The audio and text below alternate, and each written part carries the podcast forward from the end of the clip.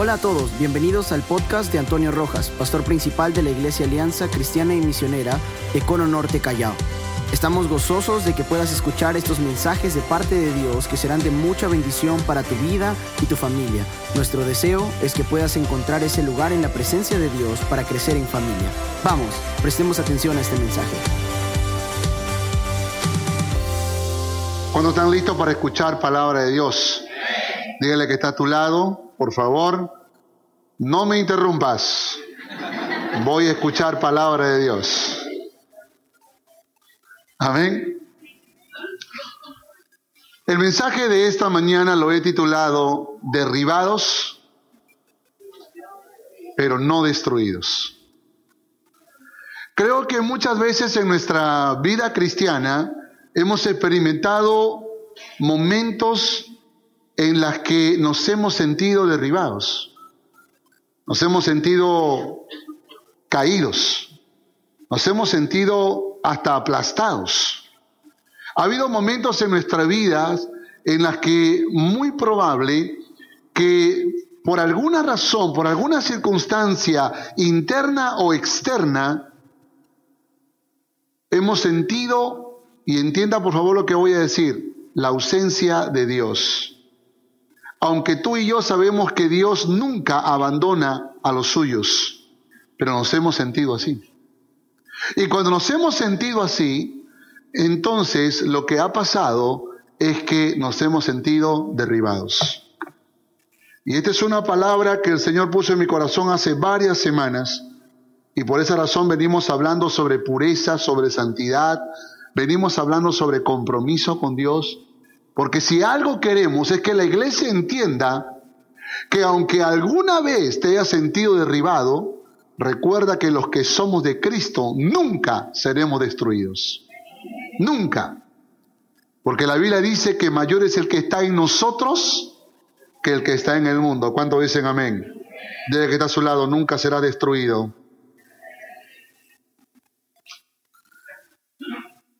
La vida cristiana es el mejor camino que podemos elegir para nuestro diario andar. ¿Cuánto dicen amén a eso?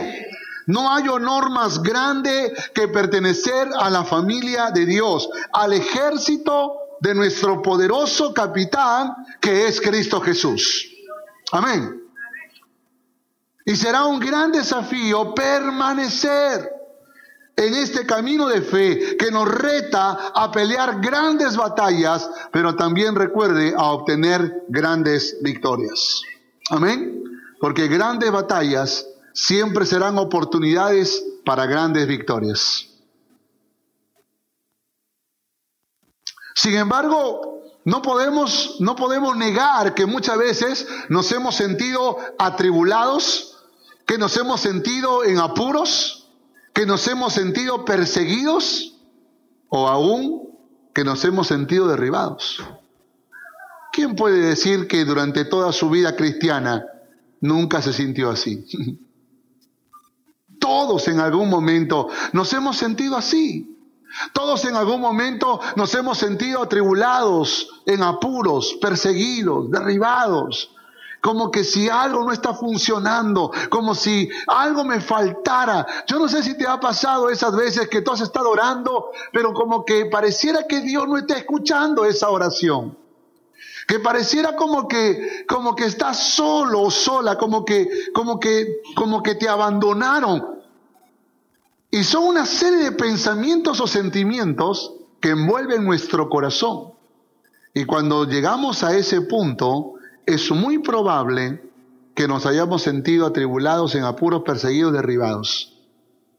Pero lo que el diablo quiere, que en medio de esas circunstancias, tú y yo sintamos, nos sintamos que angustiados, desesperados, desamparados y destruidos.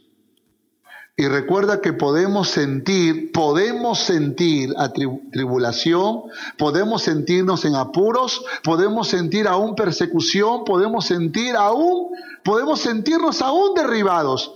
Pero recuerda que nunca, nunca digas, estoy angustiado, desesperado, desamparado o estoy destruido, porque tú eres un hijo de Dios. Tú eres una hija de Dios y el diablo nunca le ganó una batalla a nuestro Dios Todopoderoso. Amén. Sin embargo, creo que es un desafío para todos que podamos entender qué es lo que pasa, por qué razón algunas veces nos sentimos así. ¿Por qué razón es que algunas veces experimentamos esa sensación de destrucción? Y recuerda que esto es un engaño del diablo, porque si el diablo quiere hacer algo en tu vida, es precisamente destruirte. La Biblia dice que Él vino para matar, para hurtar y para destruir. Y eso es lo que Él hace. Él mata tus sueños, roba tu comunión con Dios y luego te destruye. Es lo que hace el diablo. Y muchas veces nosotros caemos en ese juego, en ese engaño, e, en esas situaciones que muchas veces enfrentamos en la vida. Por eso quiero explicártelo de la manera más sencilla. Y probablemente cuando yo te lo explique tú vas a decir, ah, pastor, yo lo sabía.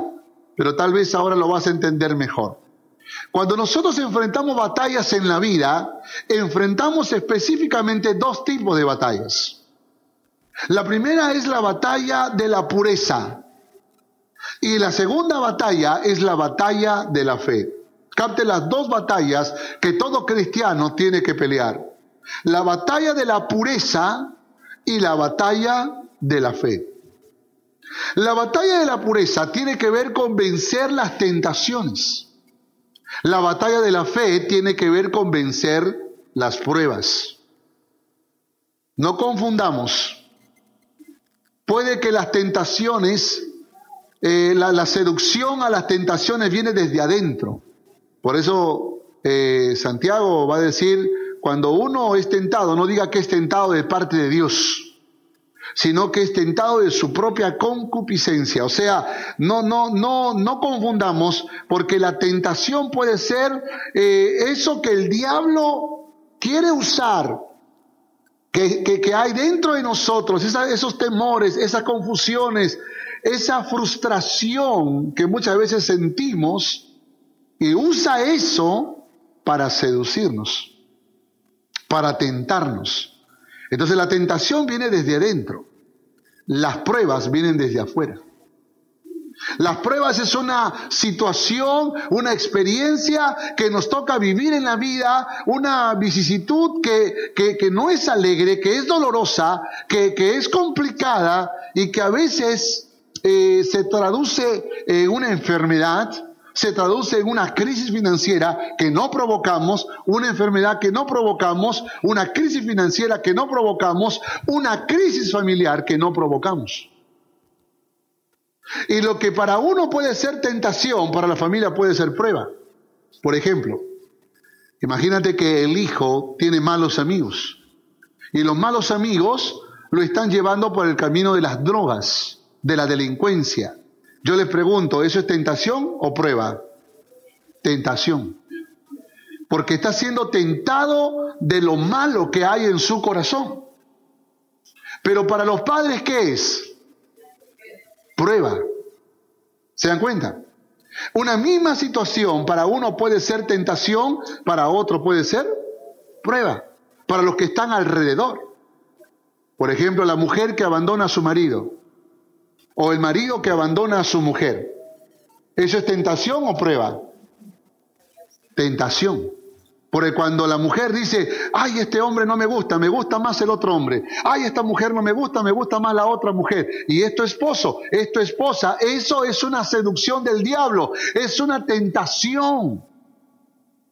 Y está tomando eh, una, una insatisfacción interna para poder anclarte y llevarte tras el pecado.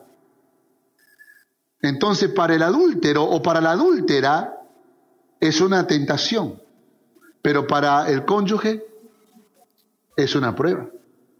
Porque hay mujeres que dicen, pastor, he servido a este hombre por toda mi vida, le he dado mi amor, le he dado mi cariño, le he mostrado mi respeto, le he sido fiel todo el tiempo, pero este hombre prefiere a otra mujer, este, esta mujer prefiere a otro hombre.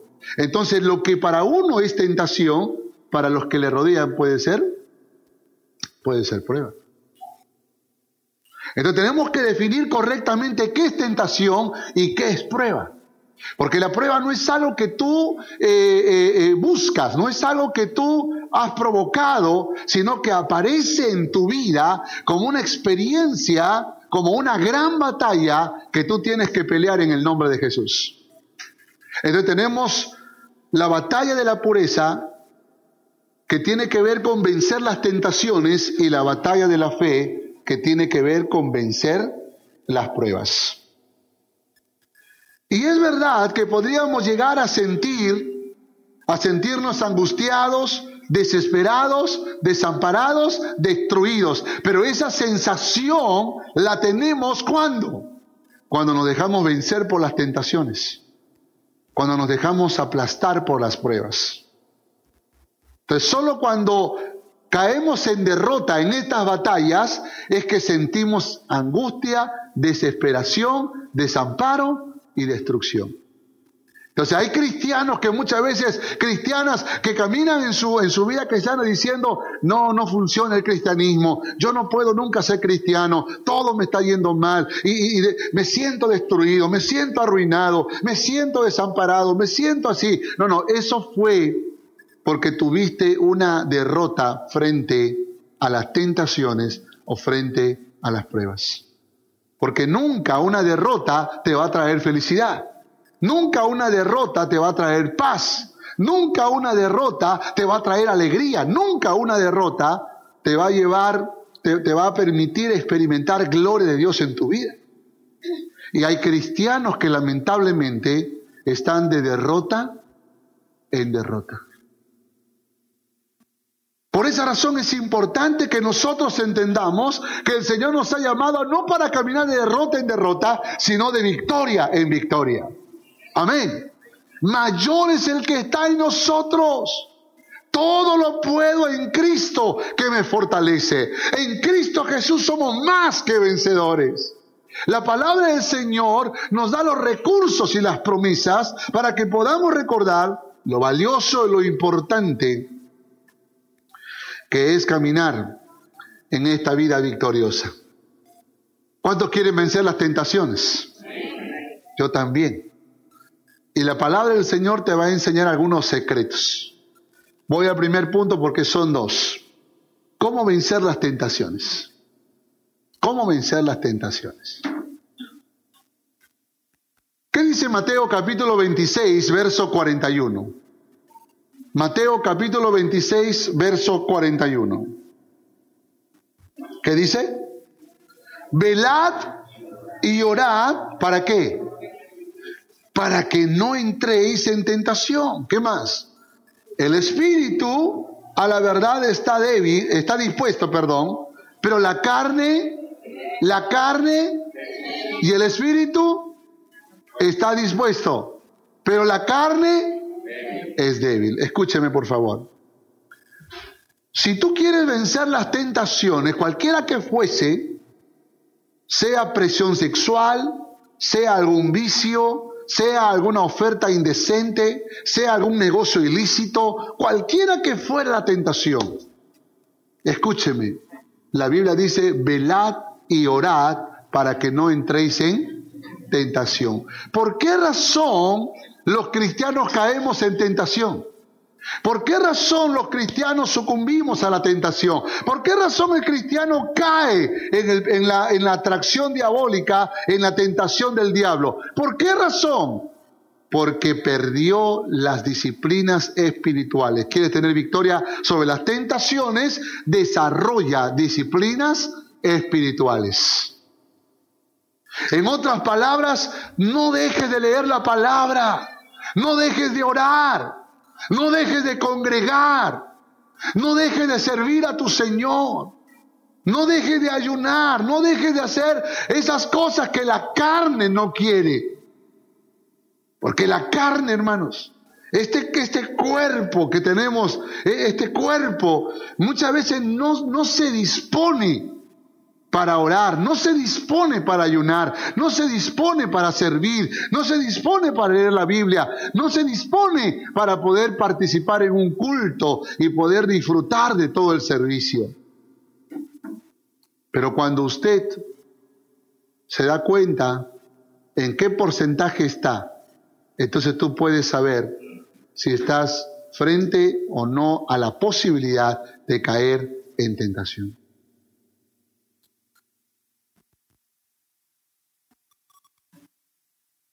Es importante que nosotros entendamos esto, hermano. Porque hay, hay padres que me dicen, pastor, yo no sé en qué momento mi hijo se apartó de los caminos del Señor, no sé en qué momento cayó en, en, pecado, no sé, pastor, yo no sé en qué momento mi esposa se enfrió, no sé en qué momento mi esposo se apartó de los caminos del Señor. Sí, tú te diste cuenta, solo que te olvidaste que eso es un termómetro, disciplinas espirituales.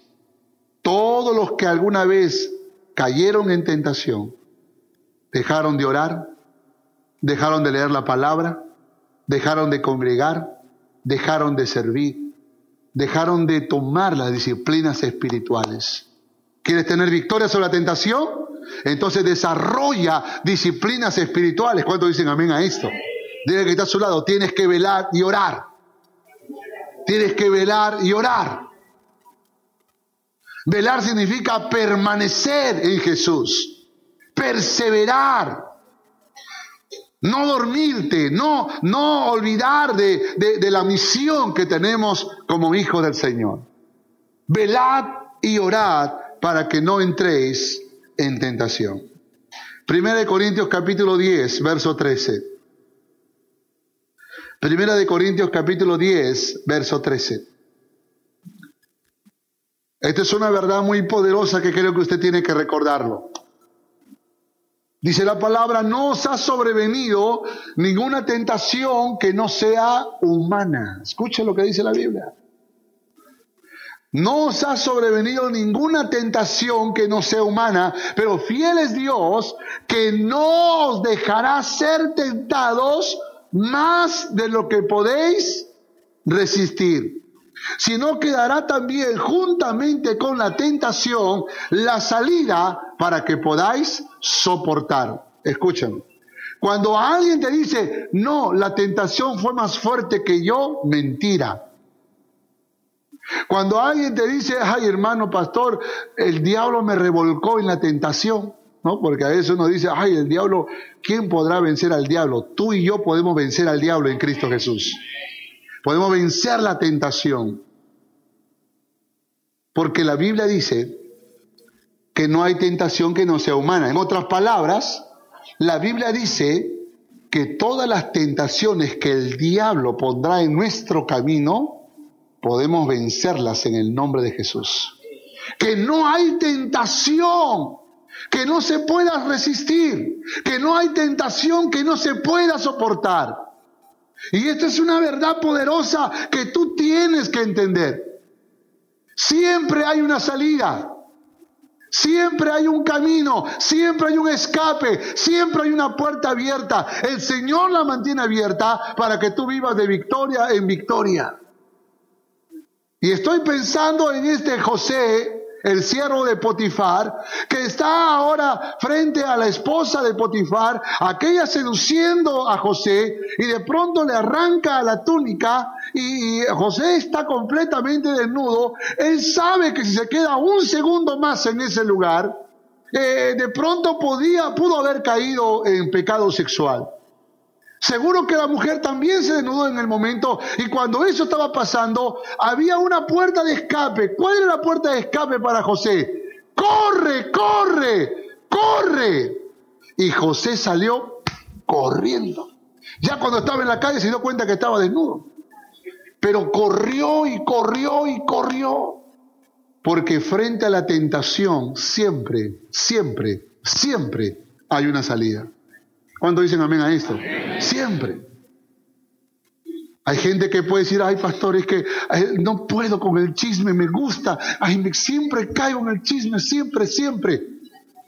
No, no, no, no, no, no puede decir eso. Pastor, yo no quiero pecar con pornografía. La verdad es que no quiero.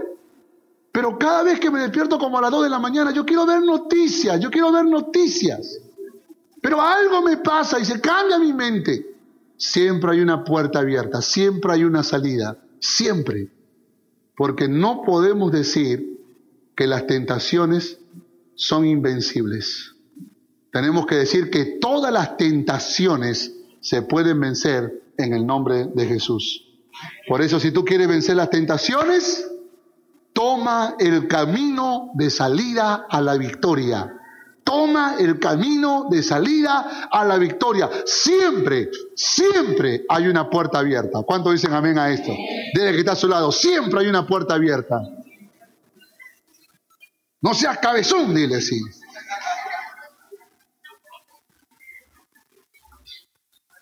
Ahora,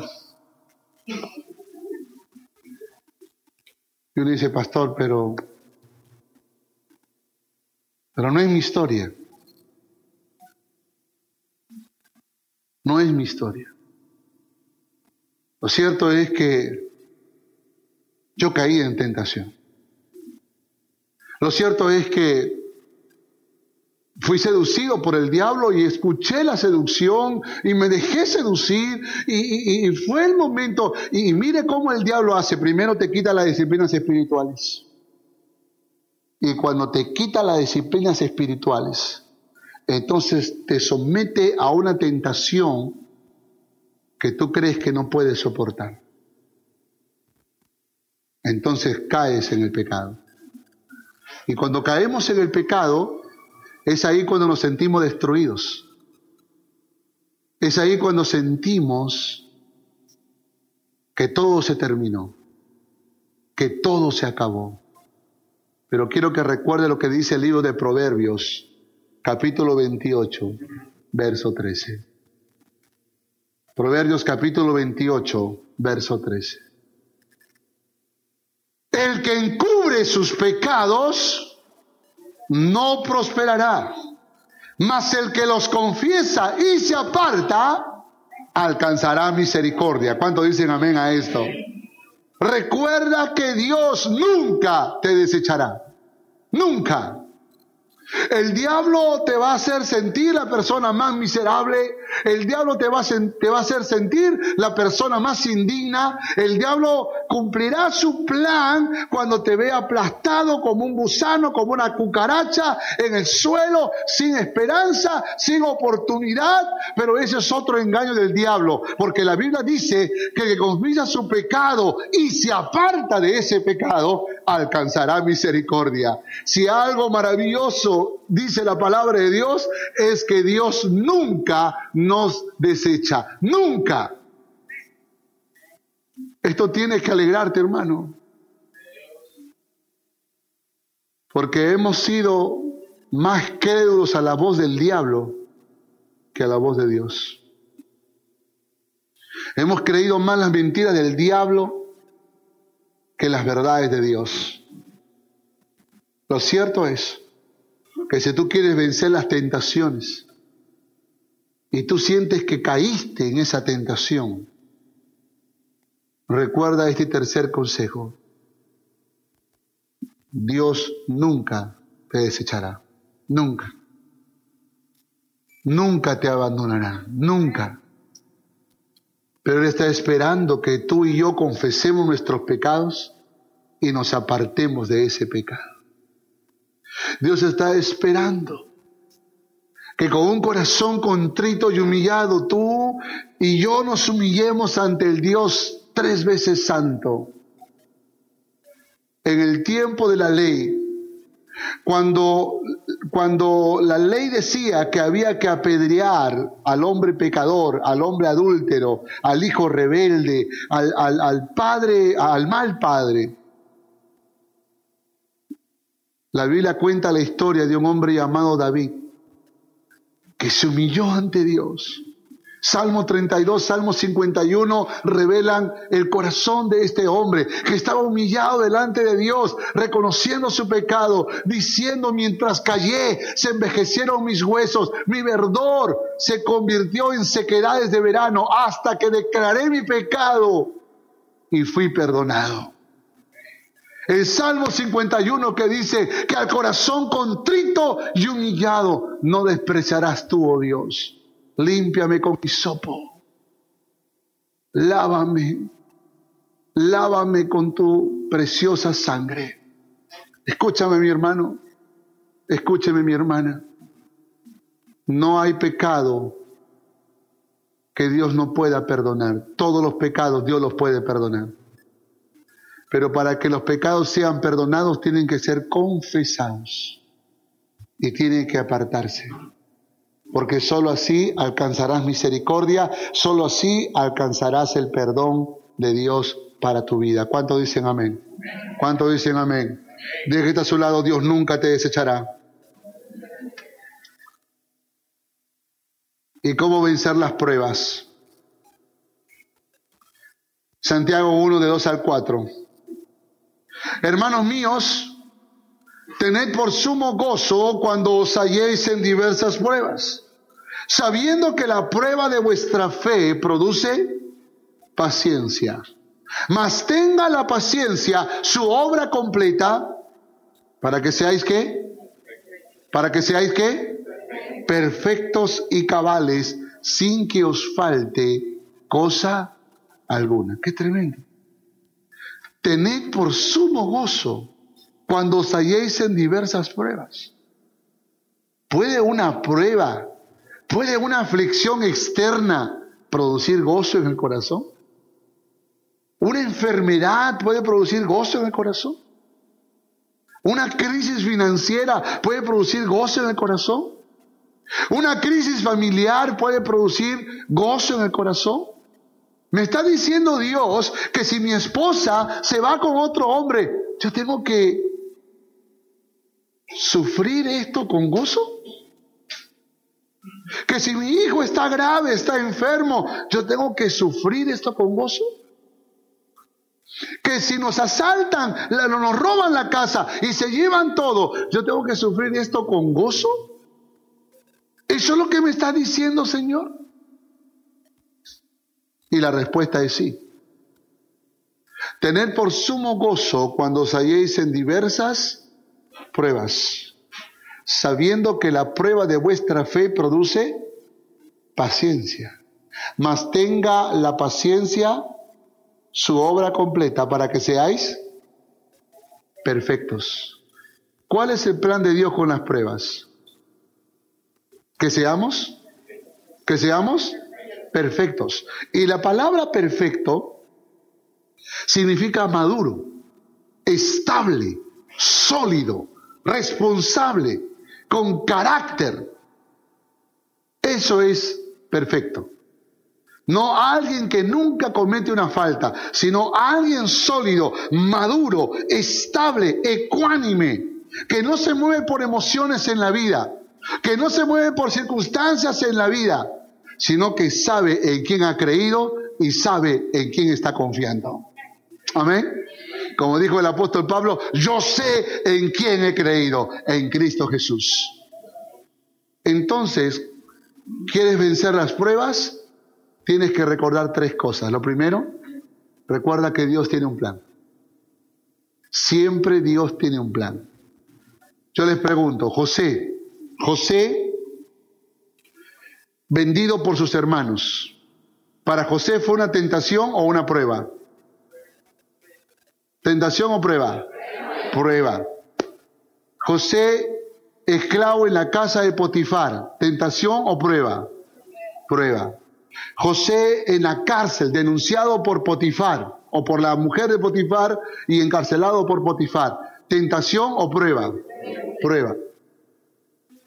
Ahora, José tenía derecho a sentirse confundido cuando estaba en la cisterna. O tendría derecho a sentirse confundido cuando era esclavo de Potifar. Tenía derecho a sentirse confundido cuando estaba en la cárcel de Egipto. Porque el sueño que él tenía era un sueño de grandeza, ¿sí o no? Era un sueño de ser un líder de tener a muchas personas eh, bajo su autoridad. Ese era el sueño que Dios le había dado. Soñó primero que su manojo de trigo estaba de pie, eh, parado, perdón, y, y los demás estaban inclinados, que eran los manojos de los otros hermanos. Soñó que una estrella, que era él, ¿no? Así lo interpretó, y las otras estrellas estaban inclinadas a él, aún el sol y la luna. Y ese sueño Él lo interpretó y todos los que estaban ahí como grandeza, como liderazgo. Pero el camino hacia, ese, hacia esa grandeza, José tenía derecho a no entenderlo, ¿sí o no? Porque estaba en la cisterna, estaba como esclavo en la casa de Potifar y luego ahora en la cárcel de Egipto. Sin embargo, Dios estaba llevándolo por un camino para que finalmente llegara a su destino. ¿Cuál era el destino de José? Ser el segundo hombre más importante en Egipto. El camino era el que Dios había destinado. Muchas veces nosotros quisiéramos que el camino hacia el éxito sea un camino agradable, un camino que yo planifiqué, un camino que es como yo quiero que sea, pero tú tienes que recordar que los caminos nuestros no son como los caminos del Señor. Y nuestros planes no son como los planes del Señor. En, el camino el Señor estará, estará moldeando nuestro carácter, enseñándonos humildad, enseñándonos a confiar en Él y cada experiencia va a servir para que nosotros podamos alcanzar la madurez, la estabilidad, la ecuanimidad, la comunión y todo lo que necesitamos y que refleja la palabra perfecto. Entonces Dios muchas veces puede permitir una enfermedad o una crisis financiera, una situación en tu vida personal, matrimonial, familiar, no tentación, sino prueba para que puedas afinar tu fe, para que puedas aprender a confiar en medio de la adversidad. Muchas veces decimos, Señor, dame paz, dame paz, y quisiéramos entonces tener los pasajes para irnos a algún lugar tranquilo donde no hay ruido, donde no hay bulla, un lago donde podemos pescar, porque para nosotros eso es paz. Pero cuando tú le dices a Dios, dame paz, lo que Dios te va a dar es guerra. ¿Y por qué? Para que aprendas a tener paz en medio de la guerra.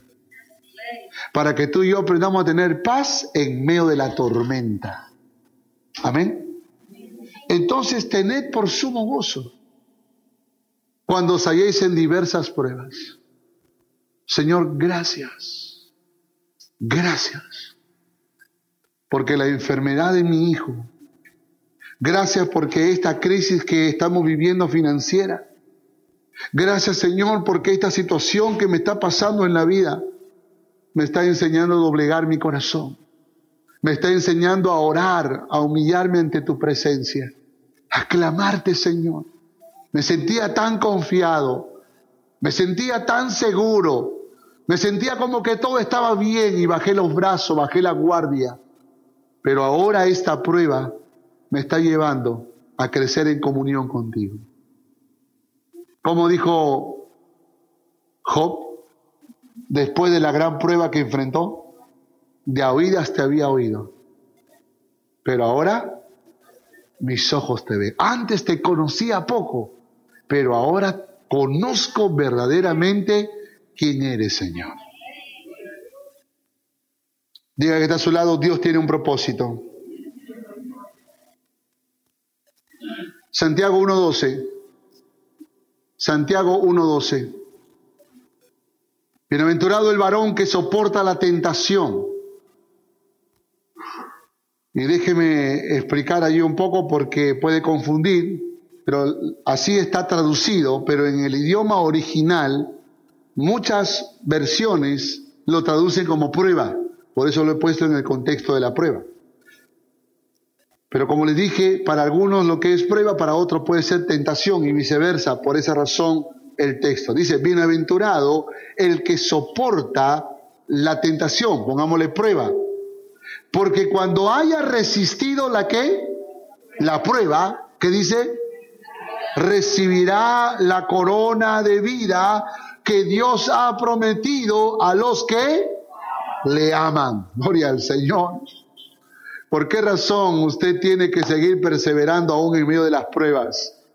Porque hay galardón para aquellos que perseveran hasta el fin porque hay un premio en los cielos. Recuerda que hay recompensa en el cielo para aquel que anda soportando y venciendo las pruebas en el nombre de Jesús. ¿Cuántos quieren coronas en el cielo? Son galardones, son recompensas, son coronas que Dios ha de dar a aquellos que han aprendido a soportar la prueba. No todos soportan la prueba. ¿Se acuerdan de la esposa de Job? Porque Job sí soportó, ¿sí o no? Job dijo, Jehová dio, Jehová quitó, sea el nombre de Jehová bendito. Y por favor, entiéndanlo, se le murieron los diez hijos a Job. En un solo día se le murieron los diez hijos a Jacob. Perdió todas sus riquezas. Y día después hasta perdió su salud. Pero Job Dice la Biblia, dijo Jehová dio, Jehová quitó, sea el nombre de Jehová bendito. Alabado sea el nombre del Señor. No lo entiendo, no lo comprendo, pero alabado sea su nombre. Él siempre tiene un plan. Dice la Biblia, no atribuyó despropósito alguno. No atribuyó despropósito alguno. O sea, no se quejó. Pero la esposa sí. La esposa le molestaba que Job esté alabando al Señor, porque eso dice el libro, que Job alababa al Señor. ¿Cómo vas a alabar a Dios? Se te murieron los diez hijos, nos robaron toda la riqueza que teníamos, estás enfermo, estás flaco, los perros te lamen las heridas. Te duele tanto el cuerpo que tienes que sentarte sobre esa ceniza. Hay dolor en tu alma y alabas a Dios. Maldice a Dios, le dijo la mujer.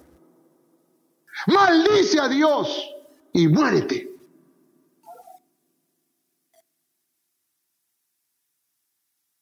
Yo no sé si alguna vez tú llegaste a ese momento.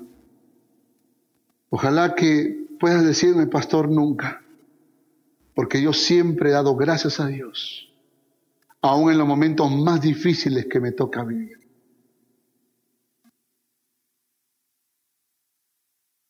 Si tú eres de los que nunca reprocharon a Dios por una prueba, si eres de aquellos que le tocó llorar y, y, pedir a Dios, pero finalmente Dios dijo, bástate mi gracia, y nunca te quejaste con Dios, la Biblia dice que cuando estemos en, su presencia, Él nos entregará una corona, que es la corona de la vida. Es un gran galardón que Él va a poner sobre tu cabeza, porque nunca reprochaste lo que Dios hizo en tu vida. Porque tú aceptaste de Dios, porque entendiste lo primero, que Dios tiene un plan, que Dios tiene un propósito que hay recompensa en el cielo.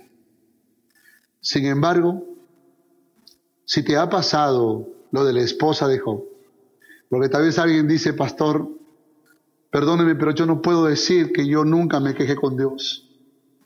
Yo no puedo decir que nunca maldije a Dios porque hubo un momento en mi vida donde culpé a Dios de toda mi desgracia, culpé a Dios por todas las cosas malas. Me volví, rechacé el mensaje de Jesús, el Evangelio de Jesucristo. Le di la espalda a Dios porque eh, se me murió el hijo, se me murió la mujer, se me murió el esposo, se me murió el padre, se me murió el hermano. ¿Y cómo Dios, si tiene poder para hacer milagros, permitió que esto pasara? Me robaron todo lo, todo lo que yo había logrado en años. Me, me, quitaron la esperanza, me quitaron. Y alguien puede decir tantas cosas que le pasaron en la vida. No creo que pueda decir más de lo que le pasó a Job. Pero todos podríamos decir algo triste y puede decir, pastor, a mí me pasó lo de la mujer de Job. Yo me quejé, yo blasfemé, yo insulté, yo escupí al cielo. Pues si tú eres una de esas personas, déjame decirte lo que encontré en las Sagradas Escrituras. Pase lo que pase, hayas hecho lo que hayas hecho recuerda que Dios nunca te abandonará. Nunca. Tú eres su hijo. Tú eres su hija. Y aunque hayas rechazado a Jesús, aunque hayas blasfemado su nombre, aunque hayas culpado a Dios por tus desgracias, Dios nunca te va a abandonar. Tú podrás abandonarlo, tú podrás darle la espalda, tú podrás insultar a Dios, pero Dios nunca te va a abandonar. Él nunca te hará la espalda. Dios nunca te va a insultar. Por lo contrario, Él te va a decir, yo soy Jehová tu Dios, quien sostiene tu mano derecha y te dice, no temas, yo te ayudo, yo estoy contigo. Amén. Yo estoy contigo.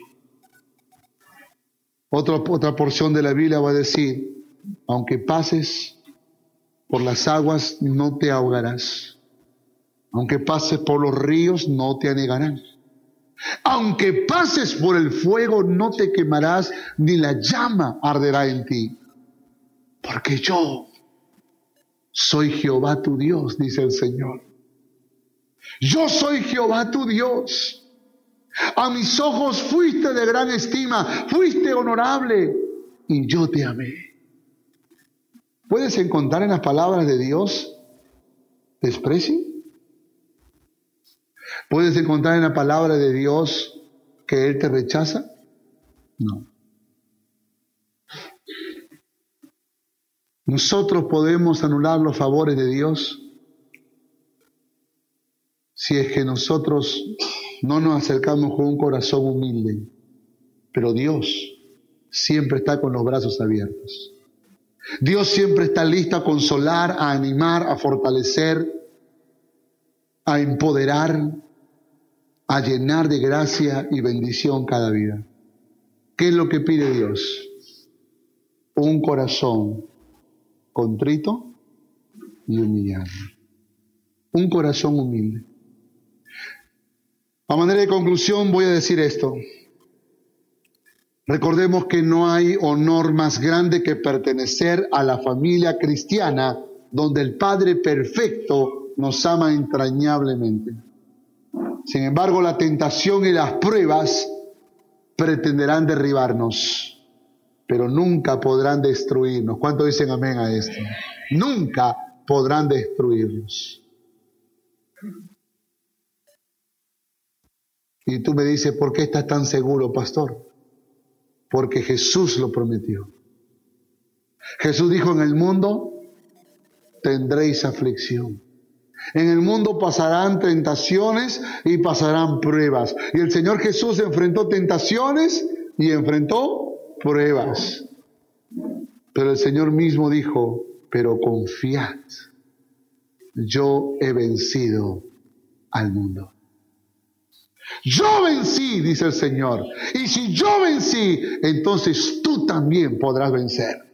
Porque el espíritu que hay en mí, también hay en ti. Amén. Amén. Y por esa razón es importante que tú entiendas, el Señor Jesús vivió de gloria en gloria, de victoria en victoria. Ese misterio de la, de la divinidad y humanidad de Cristo es algo que muchas veces nuestra mente no puede comprender, pero tienes que saber algo.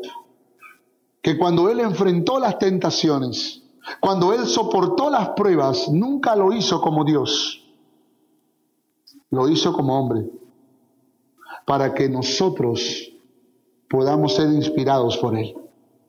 Por eso Él dijo, yo fui afligido y yo vencí. Y si yo vencí, ustedes también tendrán victoria. ¿Cuánto quieren la victoria del Señor en esta mañana? Cierra tus ojos y vamos a ver. Esperamos que este mensaje haya sido de bendición para tu vida. Gracias por escuchar este podcast. Si deseas más información, visítanos en www.familiasrestauradas.org. Que Dios te bendiga.